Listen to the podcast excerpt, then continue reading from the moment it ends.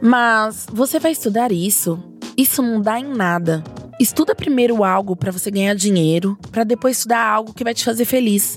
Ao escolhermos uma profissão para seguir, acabamos ouvindo conselhos e muitas vezes até censura das pessoas mais próximas de nós que, dependendo da nossa escolha, se preocupa que não vamos conseguir sucesso financeiro fazendo o que realmente queremos e gostamos.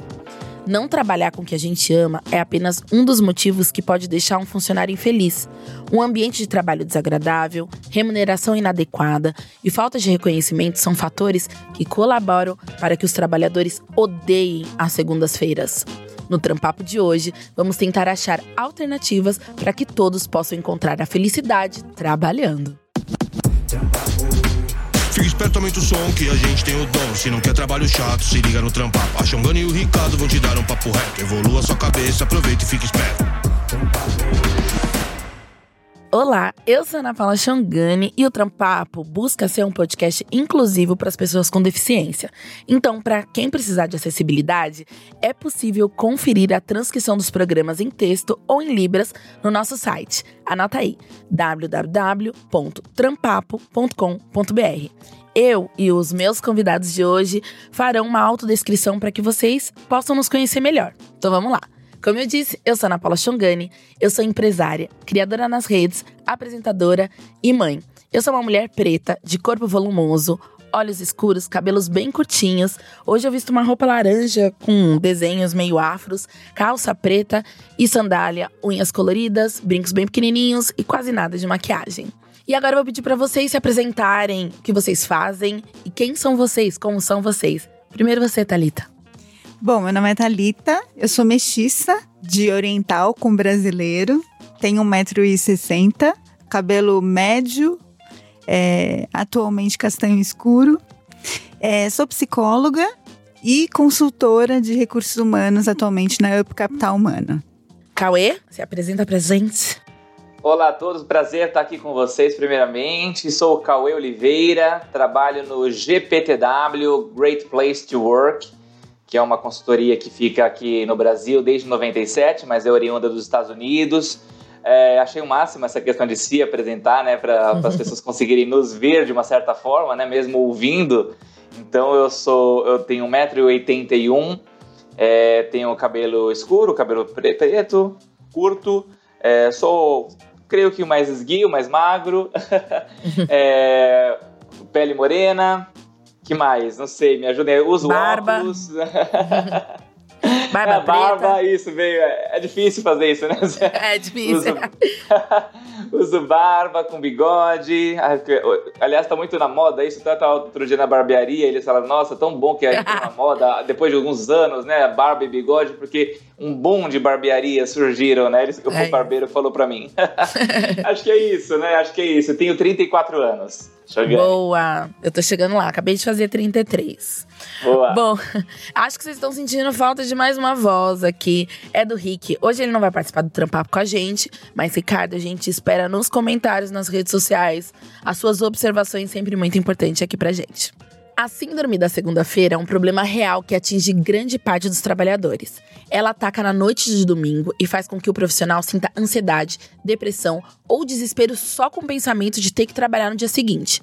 Algumas pessoas têm até sintomas físicos, como taquicardia, dor de barriga, crise de choro. Como que as pessoas podem lidar com isso? Vocês já tiveram esse quadro de insatisfação profissional? Aquela situação em que você quer procrastinar tudo, que não tem ânimo para fazer aquelas tarefas que antes pareciam simples e tudo no trabalho te faz mal? Talita, conta pra gente. Olha, eu conheço essa síndrome também como síndrome do fantástico, né? Quando síndrome a gente do no, fantástico. É, maravilhoso. No domingo à noite a gente ouve aquela musiquinha, é fantástico. Você né? já chora. Já bate aquela ansiedade, aquele friozinho na barriga, aquela vontade de, de, de desaparecer, né? Aquela vontade de do desânimo mesmo, né, de ter que encarar o próximo dia. Eu acho que todo mundo, em algum momento da vida, já sentiu essa síndrome daquele friozinho na barriga de ter que levantar no outro dia, encarar a empresa. E principalmente, eu acho que quando a gente fala dessa síndrome, é, eu acho que um, há um grande. É, uma grande relação aí também com é, o, as lideranças da empresa, né? Uhum. Eu, quando senti isso, eu já senti isso, um desânimo, uma desmotivação com alguma empresa que eu estava trabalhando e estava muito relacionado com a figura do meu líder Uhum. naquela época, né? De ter que encarar a liderança, de ter que é, fazer as minhas entregas, de enxergar a minha rotina de trabalho. E eu acho que existem sim algumas saídas, né? Eu acho que quando a gente fala de motivação, a gente está falando aí sobre. É, a gente vai falar um pouquinho sobre felicidade no trabalho, né? E o que, que é felicidade, né?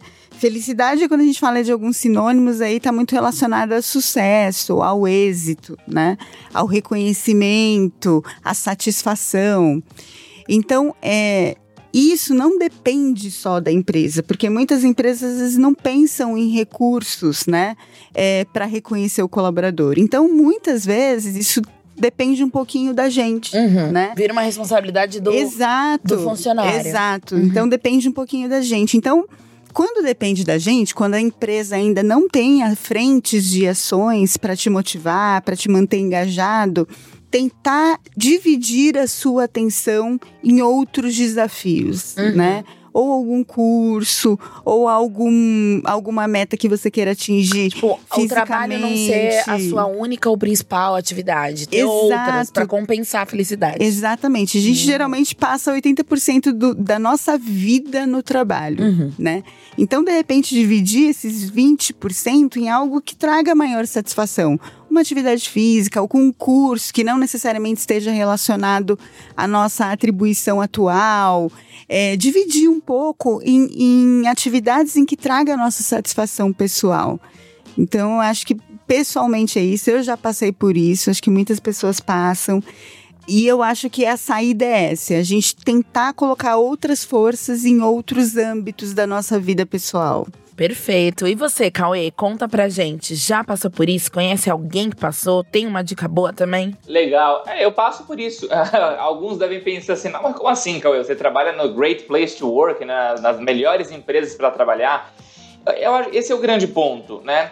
É, não existe unanimidade, né? Não existe felicidade plena. Acho que isso é importante as pessoas que estão nos escutando aqui entender, né? Eu sou 100% feliz o tempo inteiro, né? Uhum. Então, mesmo as pessoas que tra trabalham na empresa número um do ranking das melhores empresas para trabalhar, em algum momento vai ter um pouco desse momento. Putz, segunda-feira, que coisa, né? Lá vem, lá, vem, lá vem trabalho. Então, assim, são empresas que são muito boas, são excelentes para trabalhar, mas como todo lugar tem seus problemas, tem seus desafios, tem seus percalços, não é? E agora, a, a forma como essas empresas, pessoas enxergam, encaram esses problemas e desafios é o que vai transformar a nossa vivência em um ambiente agradável, um ambiente desafiador, ou um ambiente da síndrome do fantástico, como foi muito bem dito, onde escorre até um- uma lágrima dos olhos quando você ouve aquela musiquinha, né? Então é legal comentar isso, né? Acho que não tem quem não sinta isso. Tem até aquela, aquela frase, né, que é faça o que ama ou, ou ama o que faz, né? Uhum. E muitas das vezes a gente percebe isso, né? As pessoas vão muitas vezes buscar fazer o que amam e se frustram, né? Nem sempre tem o professor Mário Sérgio Cortella, que eu particularmente amo, né? Ele falou o seguinte: ó, não, não existe sequer uma profissão, ele diz, em que as pessoas vão fazer o que amam o tempo inteiro. Não existe. Me fala Uhum. uma que, que vai ter contraponto, né? Ele fala, ele dá o próprio exemplo dele. Ele fala assim: eu sou professor, palestrante, e eu amo, né? Fazer isso aqui o que eu tô fazendo, dar aula, amo. Mas odeio corrigir prova. Então ele fala que todo trabalho tem as atividades que ele batizou de atividade tem o quê? Né? Eu amo dar aula, mas tem o que corrigir prova, né? Muito legal isso. Realmente, a mudança do trabalho mudou as nossas relações humanas, o que vai impactar a nossa mudança de felicidade. Ai, que delícia. Vamos continuar nessa conversa. Um estudo realizado por um economista da Universidade de Warwick descobriu que pessoas felizes são 12% mais produtivas do que as pessoas infelizes. E acontece que um cenário de infelicidade no ambiente corporativo não é difícil de ser encontrado. Grande parte das empresas, talvez a grande maioria delas, ainda tem um olhar muito voltado apenas para o lucro e por isso acabam promovendo ambientes tóxicos, com metas agressivas e inalcançáveis, e sem se importar com os danos que podem causar na qualidade de vida dos seus funcionários. E com certeza é muito importante que as pessoas se sintam seguras para trabalhar. Valorizadas para se dedicarem e não ficar com aquela angústia de estarem trocando a sua própria felicidade por um salário no fim do mês. Tirando o salário, quais as outras técnicas podem ser utilizadas para manter o colaborador feliz na empresa que trabalha? Só o endomarketing resolve? O que, que você acha, Cauê? É, isso é fantástico, né? Ver que existem dados, e existem mesmo, que comprovam, por A mais B, né, que o ambiente onde as pessoas se sentem felizes, se sentem confortáveis, sentem a palavra que a gente usa muito no GPTW, que é confiança, né? sentem confiança naquele lugar, vão ter os melhores resultados, né? É aquilo que eu sempre digo, as melhores empresas sempre nos dizem assim, aqui a gente chega nos melhores resultados financeiros por meio das pessoas, não hum. apesar delas. Sim. e tem muita empresa né, né que acontece isso, até alcança os bons resultados apesar das pessoas, mas a grande dúvida que paira no ar e que já não está mais sendo muita dúvida é o quanto sustentável será esse resultado, quanto tempo vai durar um resultado se for apesar das pessoas, né? Uhum. É um resultado que rapidamente desmorona. Tem até uma novidade aqui bem legal para trazer para vocês, foi lançado agora no finalzinho do ano passado, vocês sabiam, pessoal, que as melhores empresas para trabalhar, essa que os colaboradores se sentem felizes, né? Boa parte do tempo, é, sentem confiança, ela, as que têm capital aberto, né? Em bolsa de valores, têm maior valorização das suas ações. Olha. As ações, é impressionante. A gente faz esse estudo anualmente e as empresas que mais se valorizam né, nas suas ações são aquelas que têm as melhores notas na pesquisa de clima, que é aquela pesquisa de satisfação dos colaboradores. Isso é tão verdade que olha quem abriu os olhos para isso, a B3, que é a bolsa de valores aqui do Brasil, né, que a gente chama de Bovespa, a B3, que vai lançar agora em agosto um índice chamado B3 GPTW, ou seja, as empresas que figurarem no ranking das 150 melhores para trabalhar do Brasil e que tiverem capital aberto em bolsa de valores aqui do Brasil, da B3, farão parte de um seleto índice chamado Índice B3 GPTW. Imaginem vocês o que, que vai acontecer com as ações dessas empresas quando participarem desse seleto índice. Quero investir com um sorriso no rosto. Eu também, eu também, não, não tenha dúvida, não tenha dúvida. Então isso é muito legal, essa comprovação técnica, ela é importante porque por muitos anos as pessoas encaravam é, esse trabalho, né, que geralmente é conduzido pela área de recursos humanos, como ah, uma área, uma coisa de abraçar a árvore, né, de fazer uhum. coisas assim, paz e amor. E não é isso, né? É algo estratégico, né? A gente está falando de, de desenvolvimento estratégico definitivamente. E para fechar aqui o meu pensamento, você perguntou, né, o que, que além do salário, né, faz com que as pessoas queiram permanecer nas empresas? E a palavra é permanecer mesmo, né? Não é reter. Antes a gente até utilizava o termo retenção mas retenção não soa para vocês também como algo que assim, tô te trancando numa jaula, tô te retendo, uhum, né? Uhum. Então a ideia tô não é te retenção, impedindo, é fazer né? as... Exato, né? É fazer com que as pessoas queiram permanecer, né? Queiram ficar, queiram voltar, né? E segundo os nossos dados de pesquisa, o maior percentual dos colaboradores nas melhores empresas para trabalhar, cerca de 45% volta, sabe por quê? Por hum. oportunidade de aprendizado e desenvolvimento porque eu percebo que ali naquela empresa eu posso aprender e me desenvolver. Segundo lugar, qualidade de vida. Eu percebo que aqui eu posso equilibrar bem minha vida pessoal e profissional. Terceiro lugar, alinhamento de valores. Os meus valores pessoais combinam com os valores da empresa. E apenas em quarto lugar vem remuneração e benefícios. Uau. E quando a gente olha para esse público que fica na empresa por causa da grana, é o público mais insatisfeito é o público que dá as piores notas na pesquisa de clima. Não é salário que mantém as pessoas felizes no ambiente de trabalho. Ele tem que existir. Não estou dizendo que não tem que existir, mas ele é fator higiênico, né? Fator básico. E a partir dali a gente mantém as pessoas com essa grande satisfação. Talita, você falou um pouco, você deu várias dicas pro funcionário fazer essa autopromoção da felicidade no trabalho. Mas e para as empresas, assim, quais técnicas você acha que dá para utilizar para desenvolver felicidade nos colaboradores? É, o Cauê trouxe uma coisa muito bacana que é a questão do retenção, né? Muito se fala em retenção, eu concordo totalmente. E aí acho que é a troca, né, da palavra retenção por pertencimento, né? Uhum. Eu acho que para se ser feliz no trabalho, a gente precisa ter essa sensação de pertencer em algum lugar, né? Então toda empresa tem aí um planejamento estratégico, né? Com missão, visão, valores. Porém, muitas pessoas trabalham nas empresas e não conhecem isso, né? O que, que é ter um planejamento estratégico? É ter um direcionamento para onde a empresa quer ir. E os colaboradores precisam entender por que, que eles acordam todos os dias. Por que, que eles estão indo trabalhar todos os dias? Em que direção, né? Então, acho que um ponto muito importante para desenvolver essa questão do pertencimento é a transparência né? E a comunicação sobre a estratégia da empresa, onde nós queremos chegar, onde está todo mundo, a gente está remando em qual direção todos juntos, né? Então acho que a transparência e, e um ponto muito importante que eu acho é a informação, né? Você perguntou aí sobre ações de endomarketing, né? Existe um, um, um levantamento que diz, eu também já fiz esse benchmarking, esse dado depois eu posso trazer a referência, mas o estudo diz que 29% dos colaboradores que trabalham na empresa têm domínio total, por exemplo, do pacote de benefícios que a empresa oferece. Uhum. O que, que isso quer dizer? Que às vezes a empresa tem recursos, uhum. pensou em ações para manter este colaborador dentro da empresa, mas não comunica, não valoriza, por exemplo, este pacote de benefícios.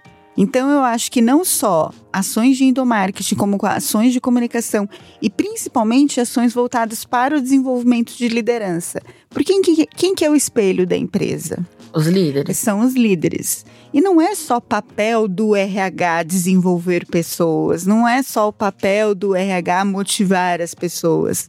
É desenvolver as lideranças para que faça esse trabalho com as pessoas dentro da organização. Então, é, eu acho que tem dois pontos muito importantes, que é o desenvolvimento da liderança e essa questão da comunicação transparente com os colaboradores, passar a real informação dos objetivos organizacionais, fazer com que ele pertença.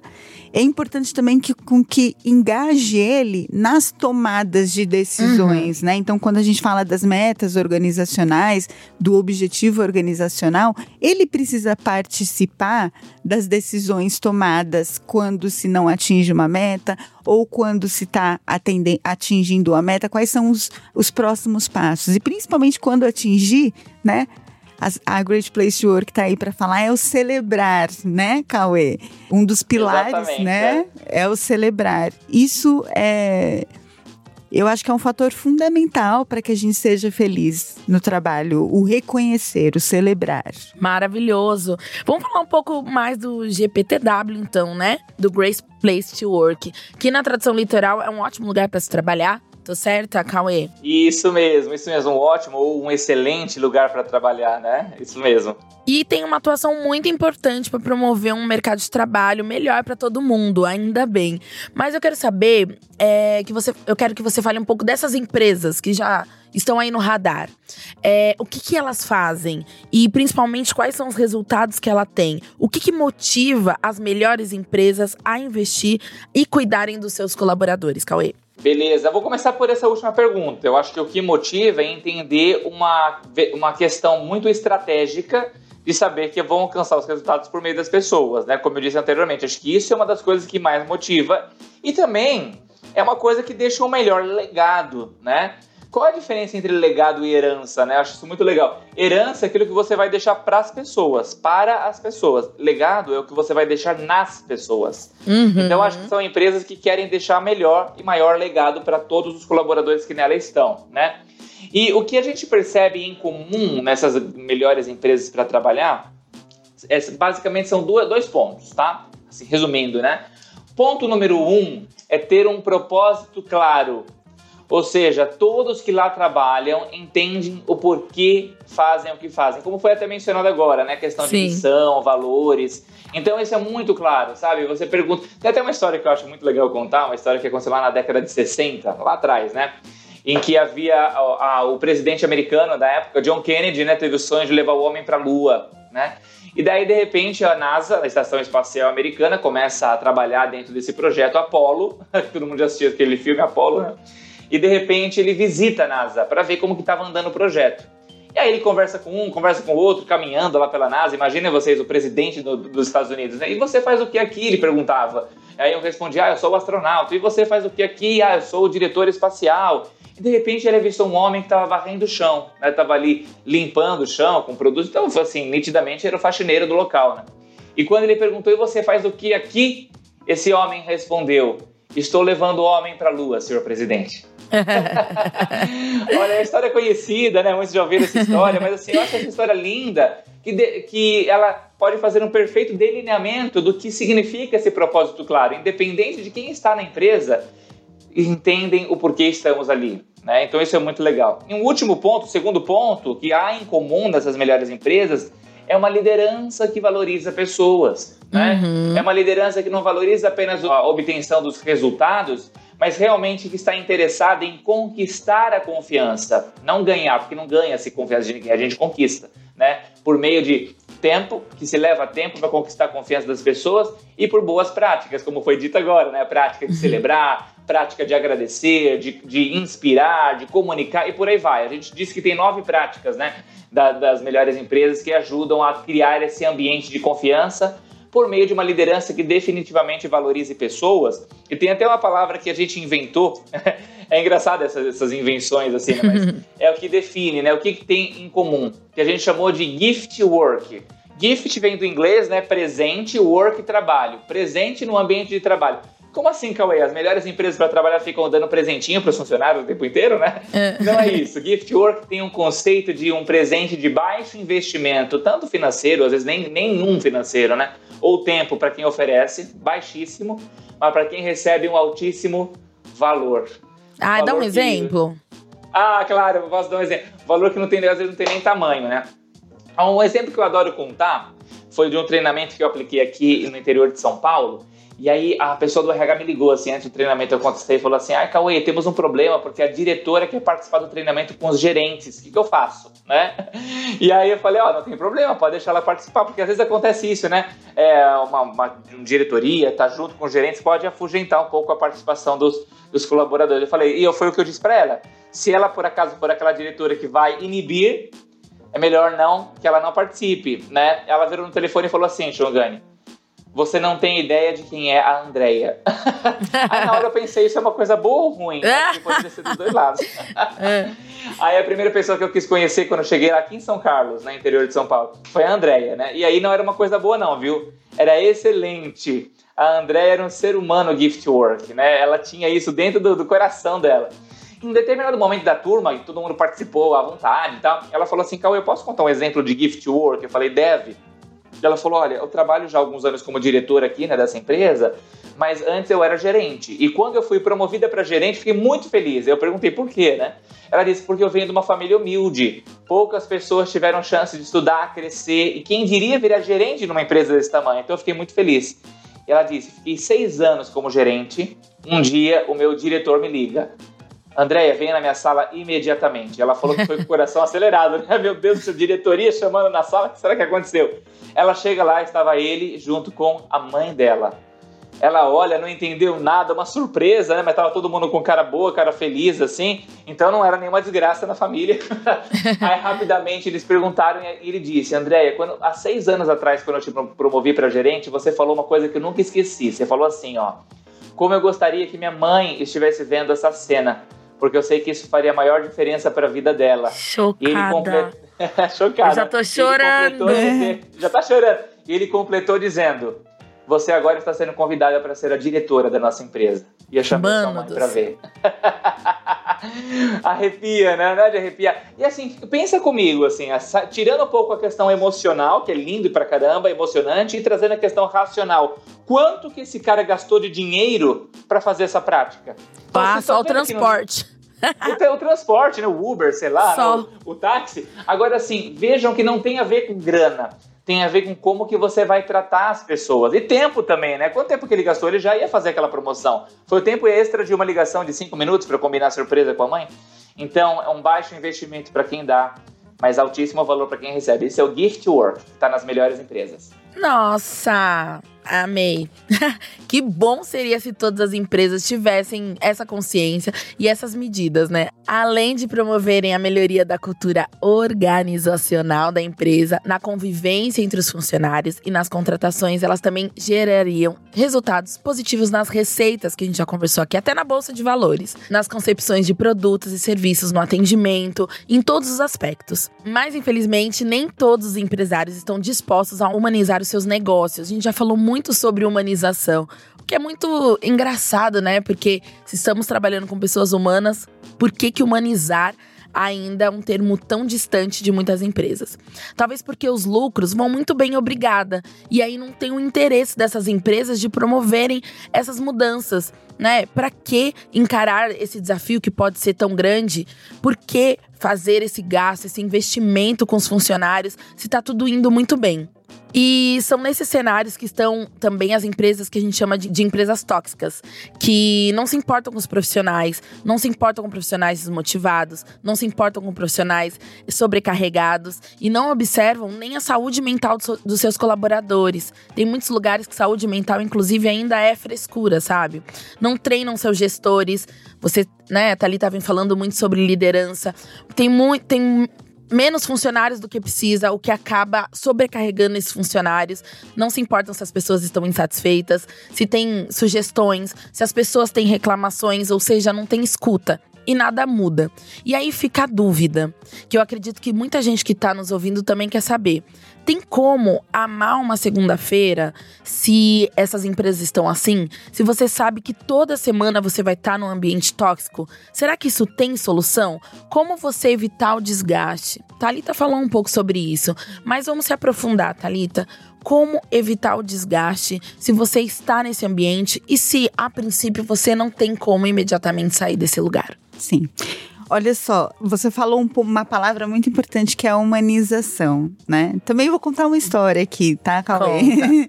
então, assim, é, todo empresário, ele quer o quê? Né? O dono de uma empresa, o CEO, ele quer o quê? Ele, a empresa existe para ter lucro, para ter um crescimento, né? Mas é possível a gente fazer isso de uma forma humana, né? Colocando aí humanização.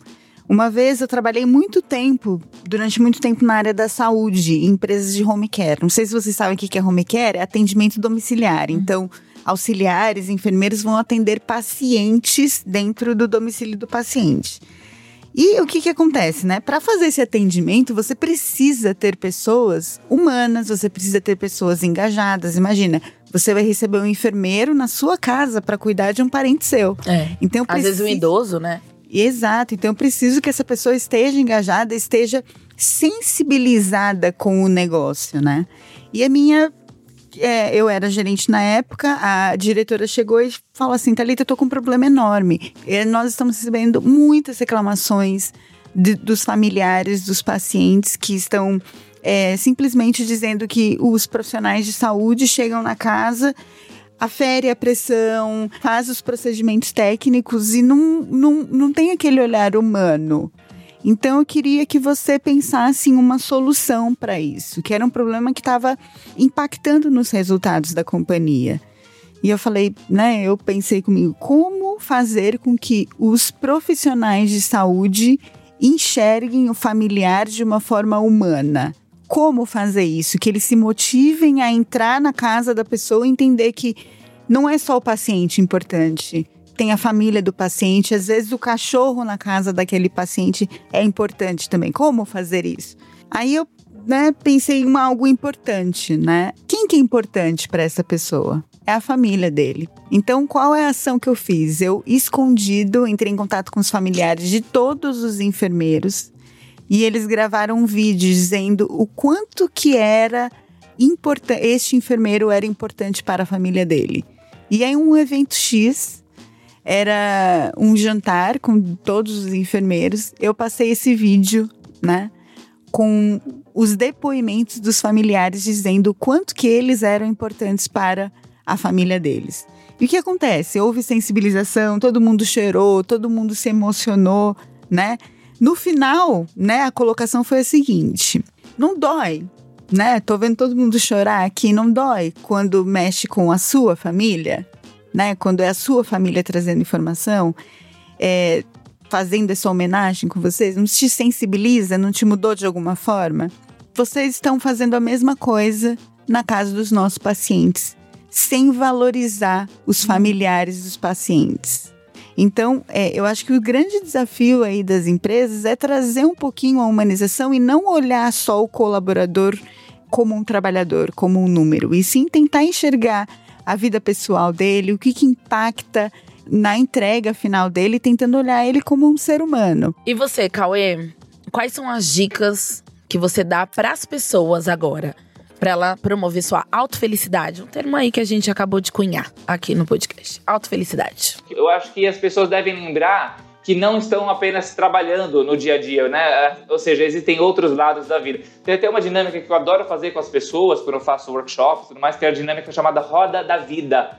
Como que funciona essa dinâmica? Né? Até muito conhecida na área da psicologia, enfim, que é, é uma, uma roda, né? pensa aí, um, um, círculo dividido em algumas fatias. Tem várias, várias versões, eu uso a versão mais simples, que é, a, gente até brinca que é a pizza da vida, que são oito fatias, né? Hum, deu até fome, hein, quem tá ouvindo, né? e aí cada, cada fatia é um lado da, da tua vida. Um deles é o profissional. Mas tem tanta outra coisa. Tem familiar. Mas é pra dividir tem... em oito? É pra dividir em oito? Isso, tem oito fatias, né? E aí, tá. a partir dessas oito fatias, tem alguns pontos. Por exemplo, família, espiritual, intelectualidade, social, é, é, relacionamento afetivo, a, a sua, a sua, a sua lado financeiro. Gente, tem vários. Tem algumas versões que tem 16, 20. E aqui a gente usa as mais simples. Mas eu tô citando isso para mostrar que se você se entrega única e exclusivamente a tua vida para o trabalho, de forma visceral, muito provavelmente a sua vida vai estar em desequilíbrio. E é impossível você ser um bom profissional se você não estiver equilibrado na sua vida pessoal.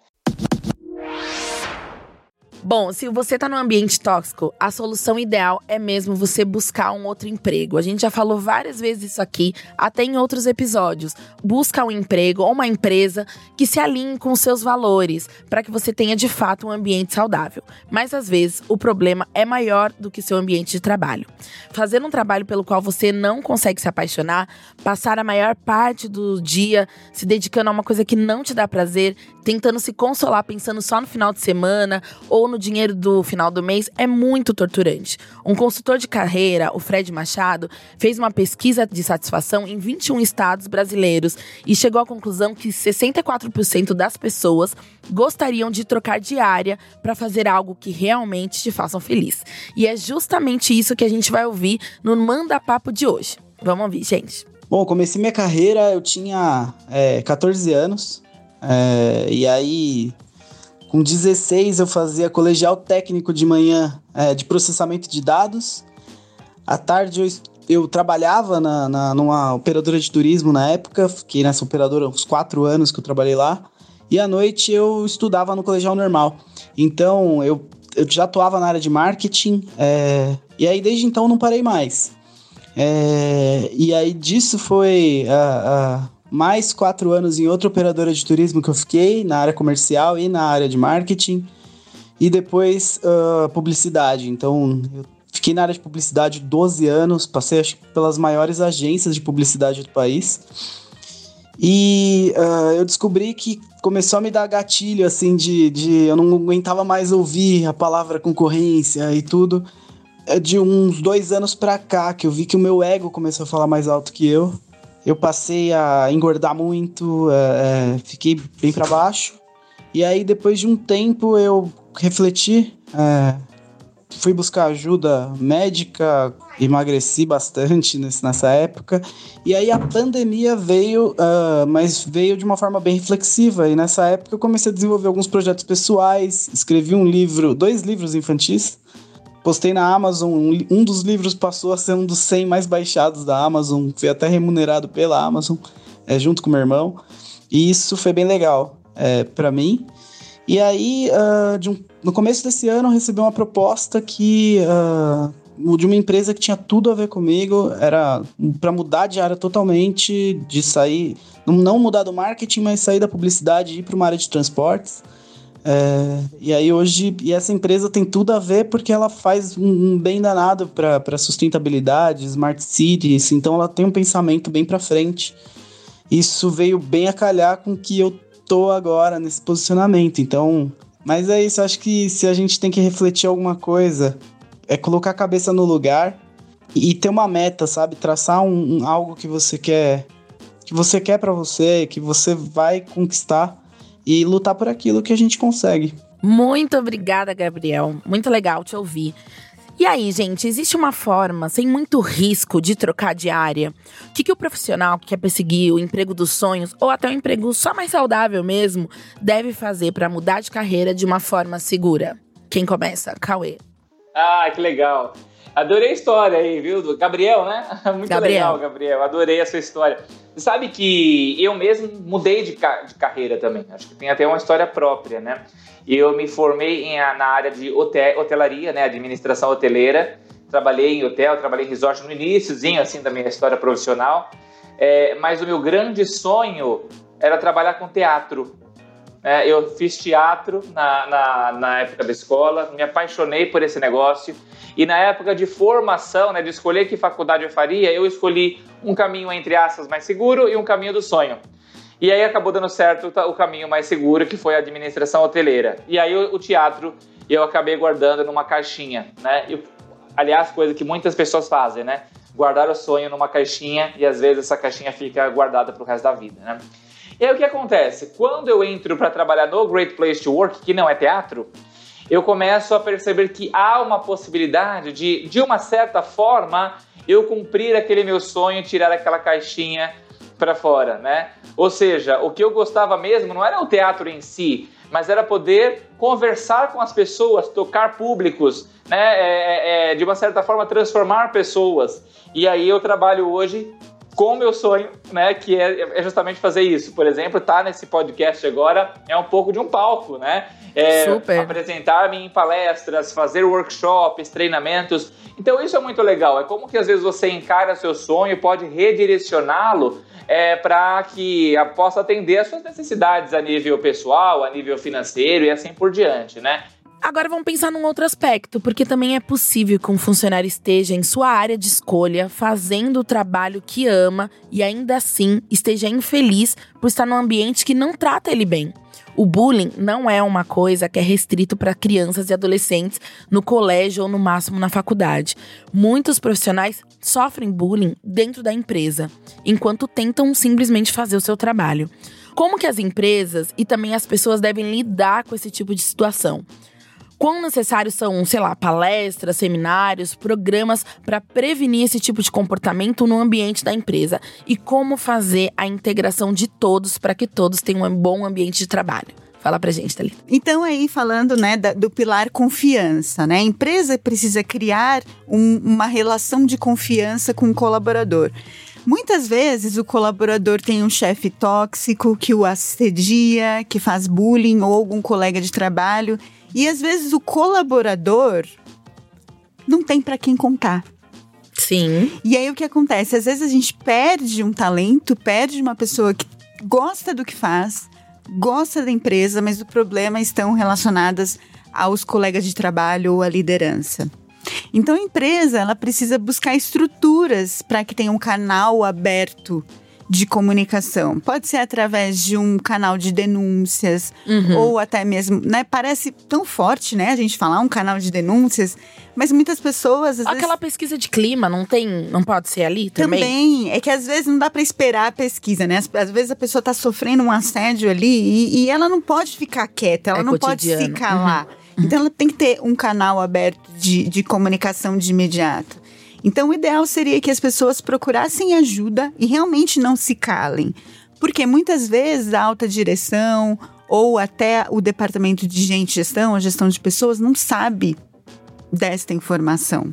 E, e é através deles que eles vão ficar sabendo e tomar as de, devidas decisões e as mudanças necessárias. Eu sinto que as pessoas talvez tenham aquele medo de falar, nossa, eu vou, eu vou parecer infantil se eu disser que eu tô sofrendo bullying na minha empresa, no, na multinacional Sim. que eu estou trabalhando, mas, mas não. Né? É, então, e, e, assim, a pessoa não necessariamente precisa se identificar quando é, se abre um canal de denúncias, né? A gente está falando aí de compliance, né? Uhum. É, que vai é, analisar aí os riscos do trabalho, os processos de trabalho. Então, seria muito legal que a empresa, é, é muito bacana que a empresa tenha esse canal de comunicação aberto e não necessariamente obrigue, assim como uma pesquisa de clima, o colaborador a se identificar.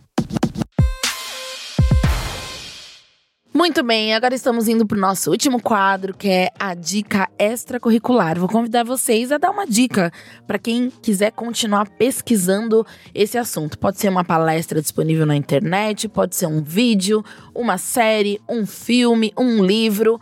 Quem quer começar com uma boa dica para complementar esse papo de hoje? Eu vou indicar aqui dois filmes, tá? São uhum. muito conhecidos, uhum. mas eu gosto muito, que trazem muitas lições de reflexão, tá? O primeiro é o Senhor Estagiário, uhum. né? É, que fala sobre um programa de estágio em uma empresa que contrata é, pessoas da terceira idade, né? E é incrível, assim, como ele não perde a motivação, mesmo ali é, não tendo seu reconhecimento, no começo do filme, né? É, não vou dar spoiler, tá? Mas uhum. assim, só, só, só contar um pouquinho. Mas no começo ele é deixado um pouquinho de lado na empresa e como ele não deixa isso desmotivá-lo dentro do ambiente de trabalho. E olha que era uma super, hiper, mega empresa. E o segundo filme é o Parasita. Uhum. É um filme coreano, não sei se vocês já ouviram falar. É um filme coreano. Parece que não tem nada a ver com o ambiente organizacional, né? Mas é uma família em que decide ir trabalhar na casa de uma outra família. E eles elaboram toda uma estratégia para que todos sejam contratados. Uhum. Toda uma estratégia para se manter ali. E, todo, e depois, ao longo do filme, vai, vão acontecendo várias coisas, né? E aí, no final, tem um final bem surpreendente. E aí, eu acho que passa muito uma mensagem de hum, não desistir, de perseverança, de manter a motivação, apesar do, dos percalços. É, é assim, eu tive que entender, assisti duas vezes, na verdade, para tirar conclusões, é, assim, para o mundo organizacional. Ele é um pouco confuso, mas é um filme que vale, vale muito a pena. Então, Senhor Estagiário e Parasita. Muito bem, Cauê, suas dicas de hoje. É, poxa, muito legal. Adorei, adorei essa dica, viu? dois filmes que eu amei também. Senhor Estagiário é um dos meus favoritos. Já assisti umas 4, 5 vezes. Aquele filme que você vai vendo sempre, né? É, e o Parasita é meio difícil mesmo, né? Tem que ver é. umas duas vezes para entender, assim. Mas ele é profundo pra caramba. Amei, Thalita.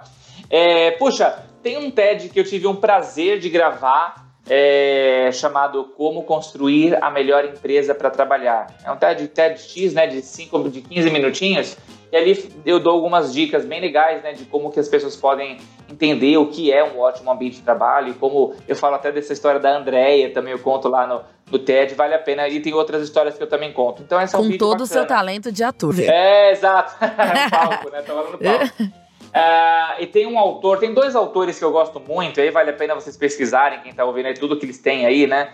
Uma deles, uma deles é o Simon Sinek, ele é fantástico, uhum. esse autor, e tem um livro muito bom dele que é Comece pelo Porquê, que fala sobre propósito. Tem até um vídeo muito famoso dele que é o tal do Golden Circle, né, o círculo dourado, né? Que tem primeiro no, no, centro desse círculo o porquê, depois o como e depois o uhum. o quê, na, na parte mais da extremidade. Vale muito a pena. E uma outra autora que eu adoro chama-se Brené Brown. Brené Brown é uma autora americana também, do Texas é, ela tem TED, um TED maravilhoso chamado O Poder da Vulnerabilidade. E esse TED foi tão, tão visto, acho que, se não me engano, se não é um dos mais vistos a nível mundial, que a Netflix é, gravou uma palestra dela e colocou na plataforma Netflix. Então, se vocês procurarem o nome dela, Brené Brown, vocês vão achar uma palestra chamada The Call to Courage, que é o chamado para a coragem, uma palestra de uma hora e quinze, que vale cada minuto. Tenho certeza que vocês vão gostar. Que delícia de dicas! Hoje eu vou indicar um clássico, né? Que a gente gosta de clássicos, que é o filme A Procura da Felicidade com Will Smith. Tem vários filmes pra vocês assistirem depois dessa conversa.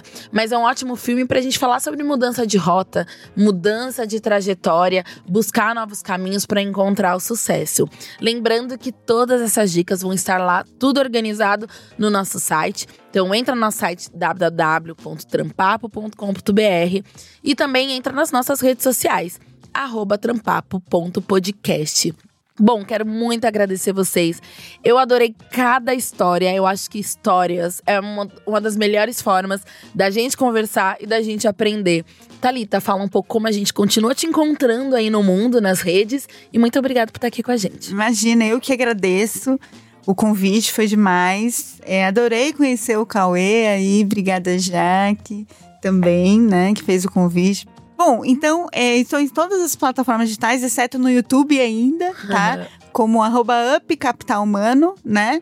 Quem quiser procurar também tem um canal no Telegram, também é só procurar por Up Capital Humano. Lá a gente tem em torno de quase 5 mil profissionais de RH.